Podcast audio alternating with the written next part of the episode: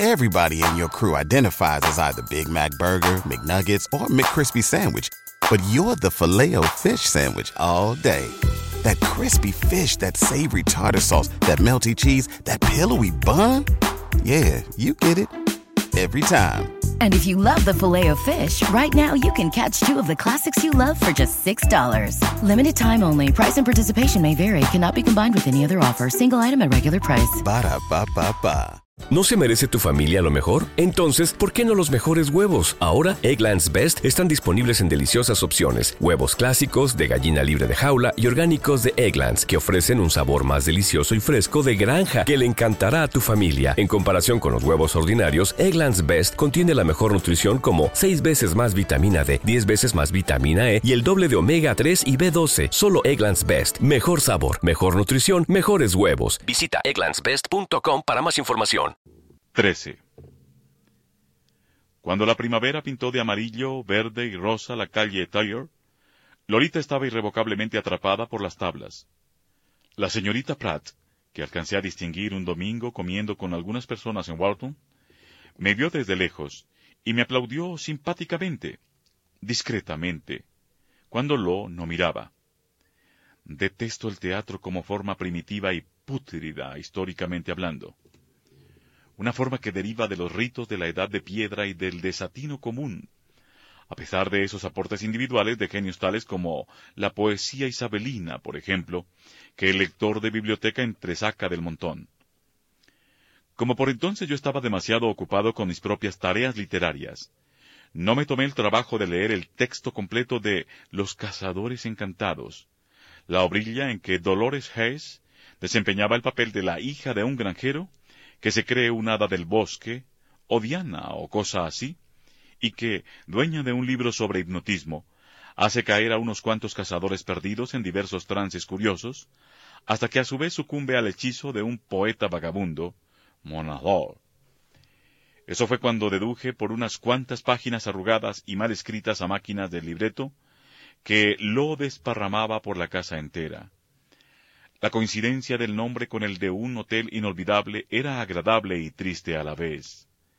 Cansadamente pensé que era mejor no recordársela a mi hechicera, temeroso de que una ruda acusación de sensiblería me hiriera aún más que su olvido. Imaginé que la obrilla sería otra versión prácticamente anónima de alguna leyenda trivial. Nada prohibía suponer, desde luego, que en busca de un nombre atractivo, el fundador del hotel había sido influido por la fantasía de su decorador mural y que después el nombre del hotel había sugerido el de la obra. Pero mi mente simple, crédula, benévola, siguió otro camino y sin pensar demasiado en la cosa, di por sensato que fresco, nombre y título derivaban de una fuente común, de una tradición local que yo, extranjero poco versado en el acervo cultural de la Nueva Inglaterra, no podía conocer. Por consiguiente, tenía la impresión, todo esto de manera casual entiéndase bien fuera de la órbita de mis intereses, de que la maldita obrilla pertenecía a un tipo de fantasía para consumo juvenil, elaborada y reelaborada muchas veces, como Hansel y Gretel de Richard Rowe, o La Bella Durmiente de Dorothy Doe, o El Manto del Emperador de Maurice Vermont y Marion Rumpelmayer. Piezas que pueden encontrarse en obras para actores escolares o Elijamos una obra, en otras palabras, yo no conocía, ni me habría interesado de saberlo, que en realidad Los Cazadores Encantados era una composición reciente y original, estrenada tres o cuatro meses antes por un grupo intelectual de Nueva York. En la medida en que podía juzgarla por el papel de mi hechicera, me parecía una melancólica muestra de la literatura fantástica con ecos de Lenormand y Link y algunos apacibles soñadores británicos. Los cazadores con sombreros rojos, vestidos de manera uniforme, el primero era banquero, el segundo plomero, el tercero policía, el cuarto sepulturero, el quinto asegurador, el sexto un convicto fugitivo. Imaginen ustedes qué posibilidades. En manos de Dolly cambiaban por completo de personalidad y recordaban sus vidas verdaderas sólo como sueños o pesadillas de las que habían sido despertados por Diana. Pero el séptimo cazador, con sombrero verde, el necio, era un joven poeta y aseguraba con gran exasperación de Diana que ella y la diversión suministrada, ninfas danzantes, elfos, monstruos, eran suyos, invención del poeta. Creo que al fin, profundamente disgustada por su pedantería, mi descalza Dolores llevaba a Mona, con pantalones a cuadros, a la granja de su padre para demostrar al fanfarrón que no era una creación poética, sino una muchacha rústica, terre à terre.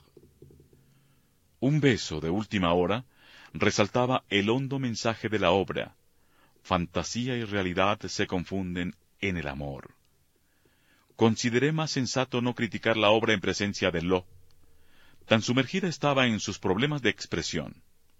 Además, juntaba sus delgadas manos florentinas de manera encantadora, batiendo las pestañas y rogándome que no fuera a los ensayos, como hacían algunos padres ridículos, porque deseaba deslumbrarme con un estreno perfecto, y porque de todos modos yo no hacía más que entrometerme y decir tonterías y quitarle siempre su entusiasmo en presencia de otras personas. Hubo un ensayo muy especial. Corazón, corazón mío. Hubo un día de mayo señalado por un ímpetu de alegre entusiasmo, todo pasó más allá del alcance de mi vista, inmune a mi memoria. Y cuando volví a ver a Lo al atardecer, ella pedaleando su bicicleta, yo apretando la palma de la mano contra la húmeda corteza de un joven abedul al extremo de nuestro jardín, me impresionó tanto la radiante ternura de su sonrisa, que por un instante creí solucionadas todas nuestras dificultades. ¿Recuerdas, dijo, el nombre de aquel hotel? Tú sabes, frunciendo la nariz. Vamos, tú sabes. De columnas blancas y un cisne de mármol en el vestíbulo. Oh, tienes que recordarlo. Ruidosa aspiración. El hotel donde me violaste. Bueno, no importa. Eh, ¿No se llamaba, casi un susurro, Los Cazadores Encantados? Ah, así se llamaba. De veras. Pensativa y con un estallido de amorosa risa primaveral dio una palmada al árbol fulgurante y partió calle arriba hasta la esquina, y después regresó, con los pies apoyados en los pedales inmóviles, en una postura de abandono, una mano soñadora sobre el regazo de flores estampadas. 14. Como quizá tuviera relación con su interés por la danza y el arte dramático, autoricé a Lo a tomar lecciones de piano con cierta señorita emperador, como podríamos llamarla los estudiosos franceses, hacia cuya casa de persianas azules, o poco más de una milla desde Bursley, Lo podría ir pedaleando dos veces por semana. Un lunes por la tarde, a fines de mayo, y más o menos una semana después de ese ensayo especial al que Lo no me había permitido asistir, sonó el teléfono de mi estudio, donde yo atacaba el flanco del rey de Gustave, quiero decir de Gastón, y la señorita emperador me preguntó si Lo iría a su casa el martes próximo, pues había faltado el martes anterior y ese mismo día. Dije que no faltaría, y seguí jugando. Como supondrá el lector, mis facultades estaban embotadas, y dos jugadas después, cuando correspondió mover a Gastón, comprendí a través de la bruma de mi angustia que podía robarme la reina. También él lo advirtió, pero suponiendo que era una trampa de su astuto adversario, se detuvo un minuto, bufando, silbando, sacudiendo los carrillos y hasta dirigiéndome miradas furtivas, e hizo movimientos indecisos con sus dedos rechonchos, muriéndose por tomar esa jugosa reina, y sin atreverse a hacerlo, hasta que por fin se precipitó sobre ella. ¿Quién sabe si eso no le enseñó algunas audacias posteriores? Y yo hube de pasar una interminable hora sobrellevando el empate. Terminó su coñac y por fin se marchó, muy satisfecho con el resultado. Mon pauvre ami, vous me llama, vous, et qu'il y ait bien, plus de chance que vous m'ennoyez mon livre. Permettez-moi de vous dire que je vous la main bien cordialmente, et que toutes mes filets vous saluent. Encontré a Dolores G. sentada a la mesa de la cocina. Consumiendo una ración de pastel, fijo los ojos en su libreto. Esos ojos se alzaron para mirarme con una especie de vacuidad. al enterarse de mi descubrimiento permaneció singularmente impávida, y dijo, D'un petit effortment contrit, que se sabía una niña muy mala, pero que había sido incapaz de resistirse al encanto, y había empleado esas horas destinadas a la música, ah, lector mío, para ensayar en un parque público la escena de la selva mágica con Mona. Dije, muy bien, y me dirigí hacia el teléfono. La madre de Mona contestó, Oh, sí, está en casa, y se apartó con una risa neutra de amabilidad materna para gritar fuera de escena, Te llama Roy.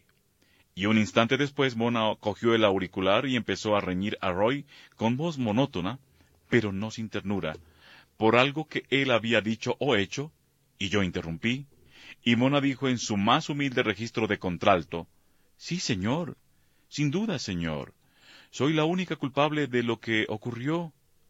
¡Qué elocución! ¡Qué aplomo! De veras, no sabe cuánto lo siento. Y todo el repertorio característico de esas pequeñas rameras. Bajé, pues, la escalera, aclarándome la garganta y conteniendo los latidos de mi corazón. Lo estaba ahora en la sala, en su sillón favorito. Al verla así repatingada, mordisqueándose una uña, burlándose de mí con sus vaporosos ojos insensibles, y meciendo un manquillo sobre el cual había posado el talón de su pie descalzo, advertí de pronto con una especie de náusea cuánto había cambiado desde que la había conocido dos años antes. ¿O el cambio había ocurrido en esas dos últimas semanas? Tindres, sin duda. El mito había estallado. Allí estaba sentada, rígidamente, en el foco de mi ira incandescente. La bruma de mi deseo habíase diluido y no subsistía otra cosa que esa temible lucidez. Oh, cuánto había cambiado. Su cutis era el de una vulgar adolescente desaliñada que se aplicaba cosméticos con dedos sucios en la cara sin lavar, y no repara en el tejido infectado, en la epidermis pustulosa que se pone en contacto con su piel. Su lozanía suave y tierna había sido tan encantadora en días remotos, cuando yo solía hacer rodar por broma su cabeza despeinada sobre mi regazo. Un vulgar arrebol reemplazaba ahora aquella inocente fluorescencia, un resfriado había pintado de rojo llameante las aletas de su desdeñosa nariz. Como aterrorizado desvié mi mirada, que se deslizó mecánicamente por el lado interno de sus piernas desnudas, muy estiradas. ¡Qué pulidas y musculosas me parecieron! Sus ojos muy abiertos, grises como nubes y ligeramente inflamados, seguían fijos en mí, y a través de ellos descifré el pensamiento de que finalmente Mona podía estar en lo cierto de que quizá fuera posible denunciarme sin exponerse a ser castigada. Qué equivocado había estado. Qué loco había sido. Todo en ella pertenecía al mismo orden exasperante e impenetrable. La tensión de sus piernas bien formadas, la planta sucia de su calcetín blanco, el suéter grueso que se llevaba a pesar de estar en un cuarto cerrado, su olor joven y sobre todo el óvalo de su cara, con su arrebol artificial y sus labios recién pintados. El rojo había manchado los dientes delanteros y me asaltó un recuerdo horrible. Una imagen que no era de Monique, sino de otra joven, siglos atrás, elegida por otro antes de que yo tuviera tiempo para resolver si su sola juventud alejaba el riesgo de contraer una enfermedad espantosa, y que tenía los mismos pómulos encendidos y prominentes, una mamán muerta, grandes dientes delanteros, y un pedazo de roja cinta mugrienta en el pelo castaño. Bueno, habla, dijo Lo. ¿Te ha satisfecho la averiguación? Ah, sí, dije. Perfecta. Sí, y no dudo que entre las dos inventasteis la cosa. En realidad no dudo de que le has dicho todo sobre nosotros. ¿Ah, sí? Dominé mi respiración y dije, Dolores, esto tiene que acabar ahora mismo. Estoy dispuesto a sacarte de Bersley, a encerrarte ya sabes dónde, pero esto tiene que acabar. Estoy dispuesto a llevarte allí en cuanto hayas hecho tu maleta. Esto tiene que acabar o sucederá cualquier cosa. Sucederá cualquier cosa, ¿eh? Le arrebaté el banquillo que metía con su talón y su pie cayó con ruido al suelo. ¡Eh, despacio! gritó. Ante todo, vete arriba, grité a mi vez, mientras la hacía y la obligaba a levantarse. A partir de ese momento ya no contuve mi voz y ambos nos gritamos y ella dijo cosas que no pueden imprimirse. Dijo que me odiaba. Me hizo muecas monstruosas, inflando los carrillos y produciendo un sonido diabólico. Dijo que yo había intentado violarla varias veces cuando era inquilino de su madre. Dijo que estaba segura de que yo había asesinado a su madre. Dijo que se acostaría con el primer tipo que se le antojara y que no podía impedírselo. Dijo que subiría a su cuarto y me mostraría todos sus escondrijos. Fue una escena estridente y odiosa. La cogí por el puño nudoso que ella retorcía tratando subrepticiamente de encontrar un punto débil para librarse en un momento favorable. Pero yo la retuve con fuerza y en verdad la lastimé bastante. Así se pudra por ello mi corazón. Y una o dos veces sacudió el brazo con tal violencia que temí romperle el puño. Mientras tanto, me miraba con esos ojos inolvidables en que luchaban la fría ira y las lágrimas ardientes, y nuestras voces cubrían la campanilla del teléfono, y cuando advertí que llamaba, escapó en un segundo. Como a los personajes de las películas, parecen asistirme los servicios de la máquina telefónica y su dios repentino. Esta vez fue una vecina enfurecida.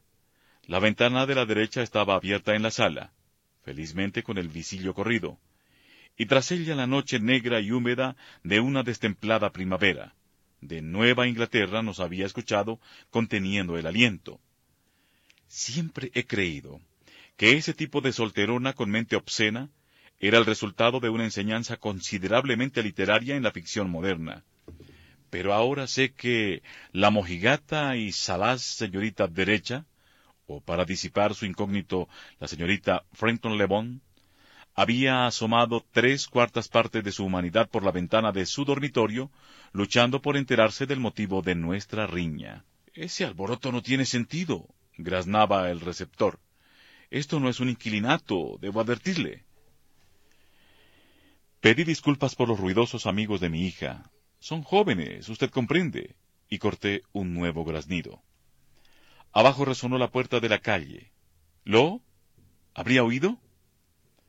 A través del ventanuco de la escalera vi un fantasma impetuoso que se deslizaba entre los arbustos, un punto plateado en la oscuridad, llanta de rueda de bicicleta, que se movía, centelleaba y desaparecía. El azar había querido que el automóvil pasara esa noche en un taller mecánico de la ciudad. No tenía otra alternativa que perseguir a pie a la alada fugitiva. Aún hoy, a tres años de distancia, no puedo evocar esa calle en una noche de primavera, esa calle con árboles ya tan poblados, sin un estremecimiento de pánico. Frente a su puerta iluminada, la señorita Lester paseaba el perro hidrópico de la señorita Fabián. El señor Hyde casi tropezó con él. Caminaba tres pasos y corría otros tres. Una lluvia tibia empezó a tamborilear sobre las hojas de castaño. En la esquina siguiente, apretando a Lolita contra una baranda de hierro, un joven borroso la besaba. No, no era ella. Todavía con una comezón en mis garras, seguí la carrera. A media milla del número 14, la calle de Tyre, se confunde con un terreno privado y una calle diagonal. Esta lleva al centro de la ciudad. Frente al primer bar vi, con qué melodía de alivio, la fulgurante bicicleta de Lolita que estaba aguardándola. Empujé, en vez de tirar, tiré, empujé, tiré y entré. A unos diez pasos Lolita a través del cristal de una cabina telefónica. El dios membranoso seguía acompañándome, ahuecando la mano sobre el auricular e inclinada confidencialmente sobre él, fijos sus ojos en mí, se volvió con su tesoro, cortó a toda prisa y salió meneándose. ¿Te preocupas por tu familia? Entonces, ¿por qué darles solo huevos ordinarios cuando pueden disfrutar de lo mejor? Eggland's Best, los únicos huevos con ese delicioso sabor fresco de granja, además de la mejor nutrición, como 6 veces más vitamina D, 10 veces más vitamina E y 25% menos de grasa saturada que los huevos regulares, además de muchos otros nutrientes importantes. Así que, dales los mejores huevos. Eggland's Best, mejor sabor, mejor nutrición, mejores huevos. Trataba de llamarte a casa, dijo vivazmente. He tomado una gran decisión. Pero antes invítame a beber algo, papá. Observó a la muchacha indiferente que puso el hielo en el vaso, después el helado, después el jarabe de cereza, mientras mi corazón ardía de ansia y amor. Ese puño encantador, mi encantadora criatura. Tiene usted una hija encantadora, señor Humbert. Siempre la admiramos cuando pasa. El señor Pin observaba cómo Pipa sorbía su refresco. J'ai toujours admiré le vrai armondé du sublime Dublinois. Mientras tanto la lluvia se había convertido en una ducha voluptuosa. Oye, me dijo Lo, haciendo rodar a mi lado la bicicleta arrastrando un pie sobre la acera de oscuro brillo. He decidido algo. Quiero salir de esa escuela. La odio. Odio la representación. La odio de veras. No quiero volver nunca. Encontraremos otra. Vayámonos enseguida. Empecemos un largo viaje de nuevo. Pero esta vez iremos a donde yo quiera, ¿vale? Asentí con la cabeza. Mi Lolita. Soy yo quien elige. ¿Se entendí? dijo bamboleándose un poco a mi lado.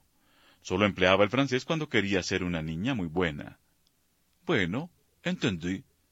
Ahora date prisa. Lenore, o te empaparás. Una tempestad de sollozos colmaba mi pecho. Lo descubrió sus dientes en un adorable mohín de colegiala, se inclinó adelante y se marchó pedaleando. Pájaro mío.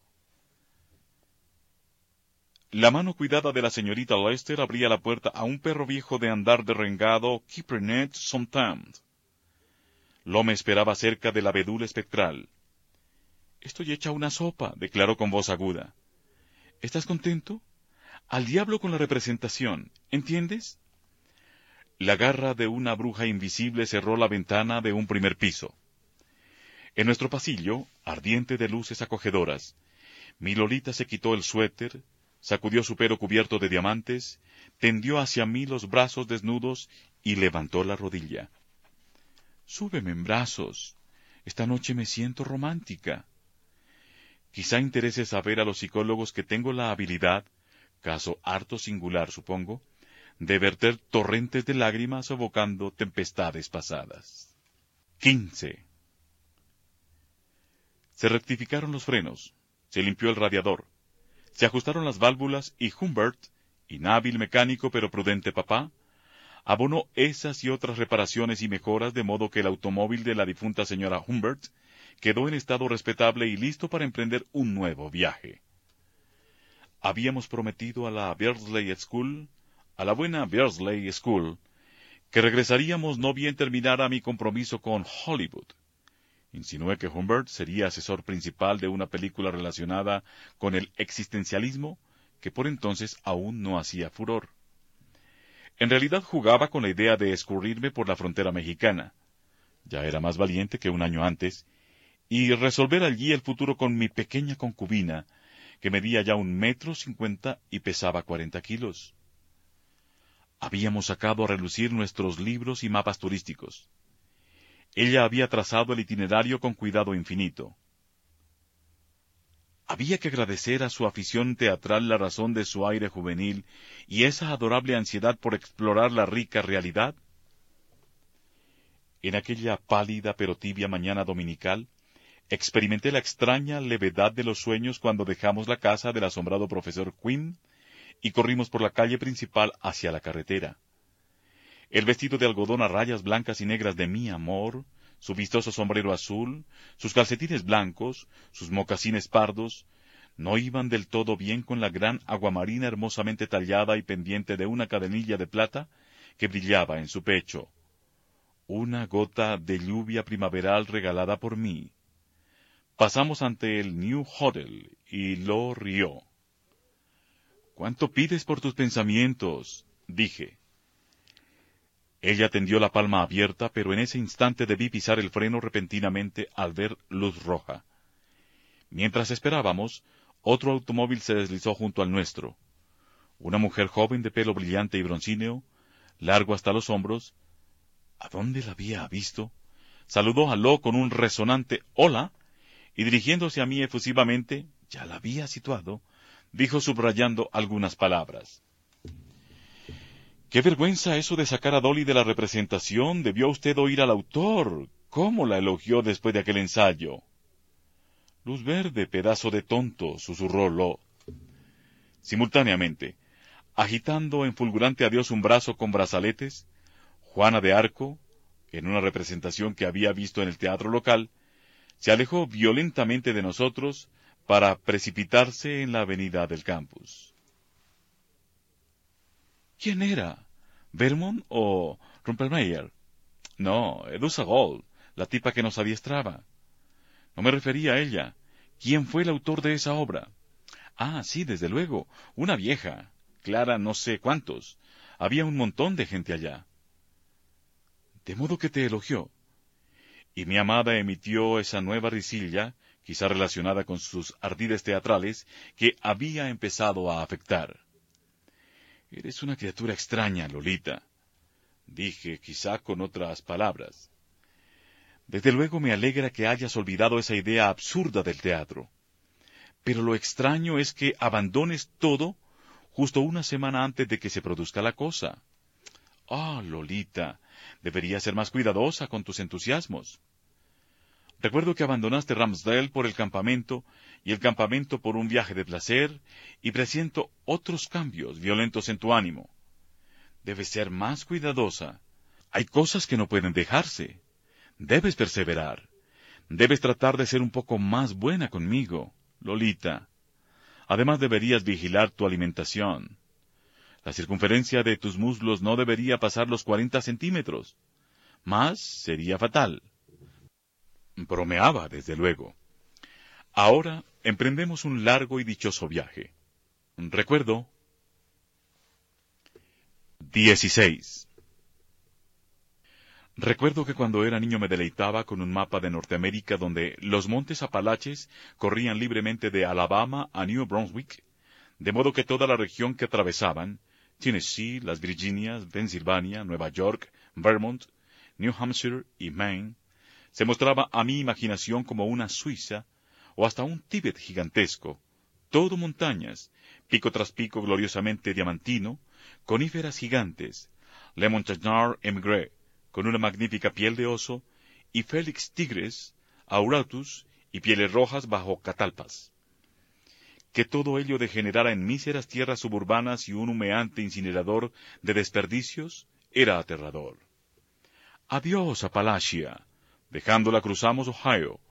Los tres estados que empiezan en I y Nebraska, ah, ese primer soplo del oeste, viajábamos holgadamente, con más de una semana para llegar a West Continental Deville, donde Lo deseó apasionadamente ver las danzas ceremoniales que señalaban la apertura de la estación de la Cueva Mágica, y por lo menos tres semanas para llegar a Elphinstone, perla de un estado del oeste, donde Lo anheló trepar la roca roja, desde la cual se había arrojado poco antes una madura estrella cinematográfica después de una riña de borrachos con su gigolo.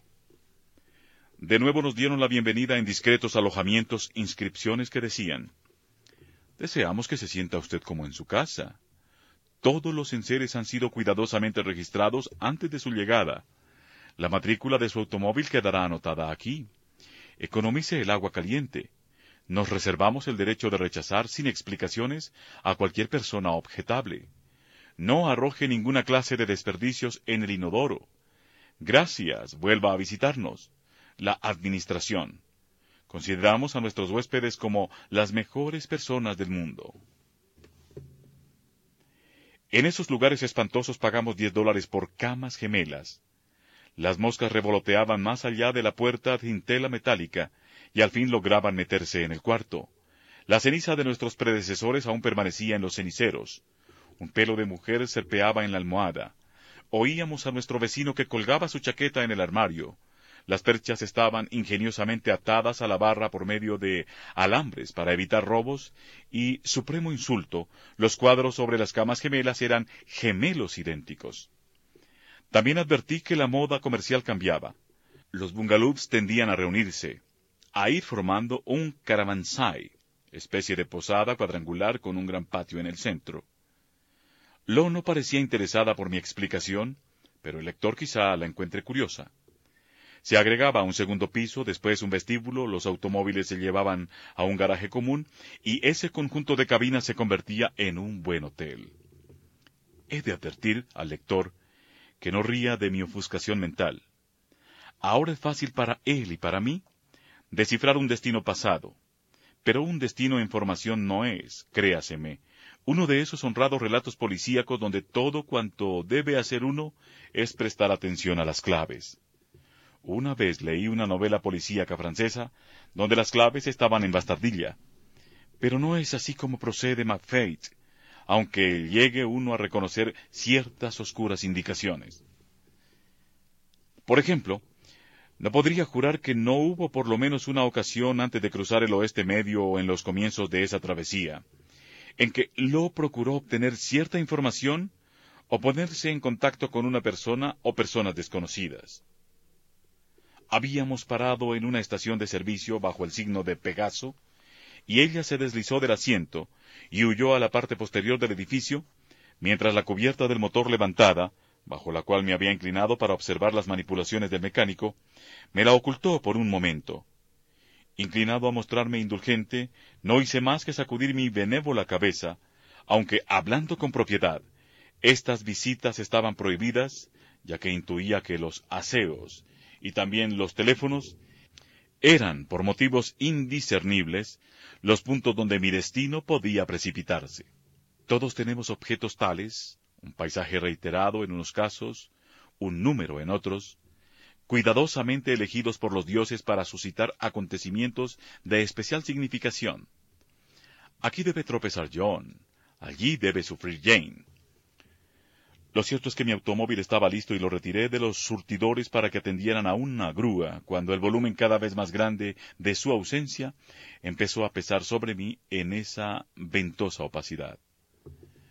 No era esa la primera vez ni sería la última que miraba con tal desasosiego todas las trivialidades de paradas que parecen casi sorprendidas, como campesinos boquiabiertos, de encontrarse en el campo de visión de un viejo detenido. Ese techo de basura verde, esos neumáticos en venta, muy negros sobre la pared muy blanca, esas fulgurantes latas de aceite para motor, esa nevera roja con bebidas variadas, las cuatro, cinco, siete botellas vacías en el diagrama incompleto para palabras cruzadas en sus celdas de madera, esa cucaracha que caminaba pacientemente por el lado interior del vidrio de la oficina. Por la puerta abierta llegaba la música de una radio y como su ritmo no armonizaba con la ondulación, y el estremecimiento de las plantas animadas por el viento, tenía la impresión de presenciar una escena cinematográfica que vivía su propia vida, mientras el piano o el violín seguían una línea musical completamente ajena a la flor estremecida, la rama oscilante. El último sollozo de Charlotte vibraba en mí de manera incongruente, mientras Lolita vibraba desde una dirección totalmente inesperada, con su vestido flameando contra el ritmo. Digo que había encontrado ocupado el baño para damas y se había dirigido a la señal de la concha en la manzana siguiente. Decían allí que estaban orgullosos de sus acogedoras instalaciones. Esas postales con franqueo pagado, decían, estaban a la espera de sus comentarios, pero no hubo postales, no hubo comentarios. Ese mismo día o el siguiente, Después de una marcha tediosa a través de tierras cultivadas, llegamos a un pueblo agradable y nos detuvimos en el alojamiento Los Castaños. Cabañas agradables, praderas verdes y húmedas, manzanos, un viejo columpio y un crepúsculo tremendo que mi niña agotada ignoró. Había querido atravesar Casbin porque estaba solo treinta millas al norte de su ciudad natal, pero a la mañana siguiente la encontré apática, sin deseo de volver a ver la acera donde había jugado cinco años antes.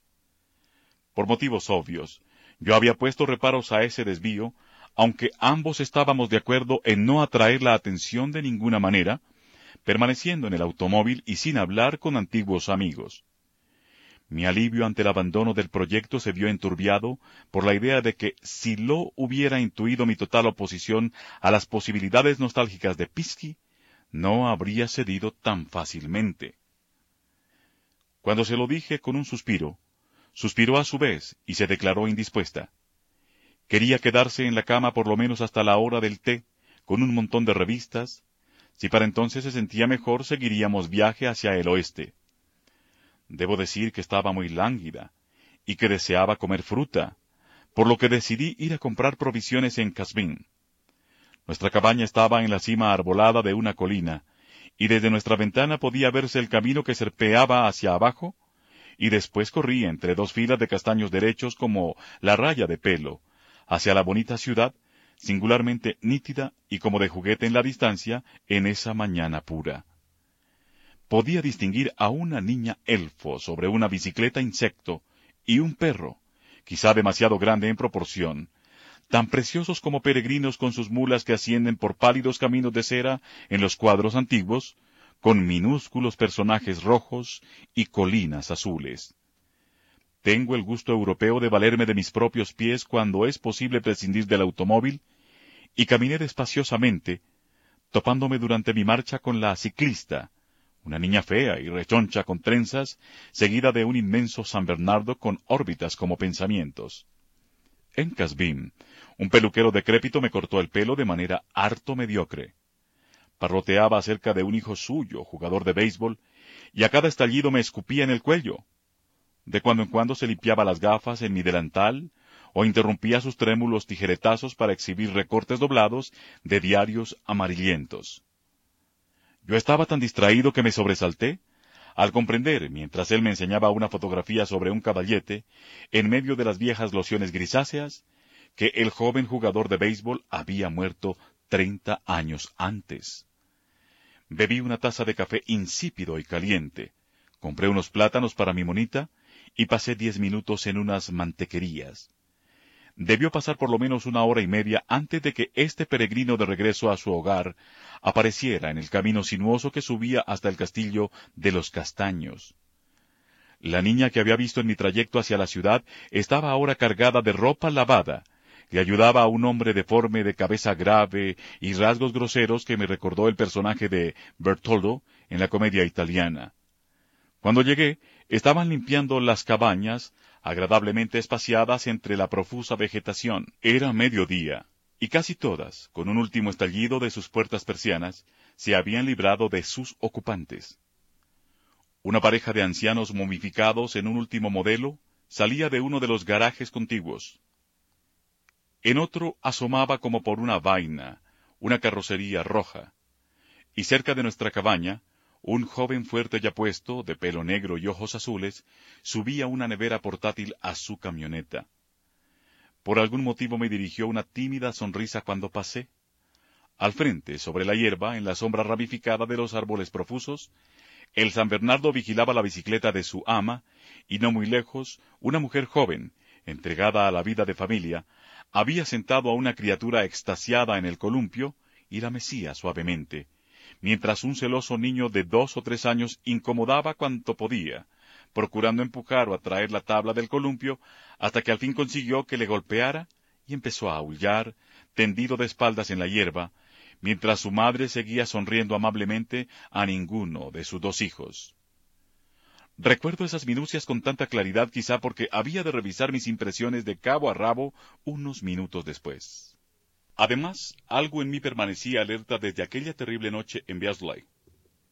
De pronto quise sustraerme a la sensación de bienestar producida por mi caminata, por la joven brisa estival que envolvía mi cuello, el suave crujido de la grava húmeda, el jugoso depósito que al fin había conseguido succionar de un diente cariado, y hasta el agradable peso de mis provisiones, que el estado de mi corazón no debía permitirme llevar pero aún esa mísera bomba mía parecía trabajar apaciblemente, y me sentí adolori de la Mourse Largueux, para citar el viejo Ronsard, cuando llegué a la cabaña donde había dejado a mi Dolores. Con gran sorpresa la encontré vestida. Estaba sentada al borde de la cama, con pantalones y blusa, y me miró como sin reconocerme. La brevedad de su blusa parecía destacar, más que disimular, la línea suave y audaz de sus pechos pequeños, y esa audacia me irritó. No se había lavado, pero tenía los labios recién pintados, aunque muy descuidadamente. y sus dientes anchos brillaban como marfil manchado de vino. Parecía encendida por una llama diabólica que nada tenía que ver conmigo. Dejé mi pesado envoltorio y miré los tobillos desnudos de sus pies con sandalias, después su cara inocente, después otra vez sus pies pecaminosos. ¿Has salido? dije. Había granos de grava en sus sandalias. Acabo de levantarme, contestó. He salido un segundo, agregó interceptando mi mirada a sus pies. Eh, quería verte regresar. Advirtió los plátanos y se dirigió hacia la mesa. ¿Qué motivo concreto tenía para sospechar? Ninguno, en verdad. Pero esos ojos melancólicos, cándidos, esa tibieza singular que manaba de ella. No dije nada. Miré los meandros del camino tan distintos en el marco de la ventana.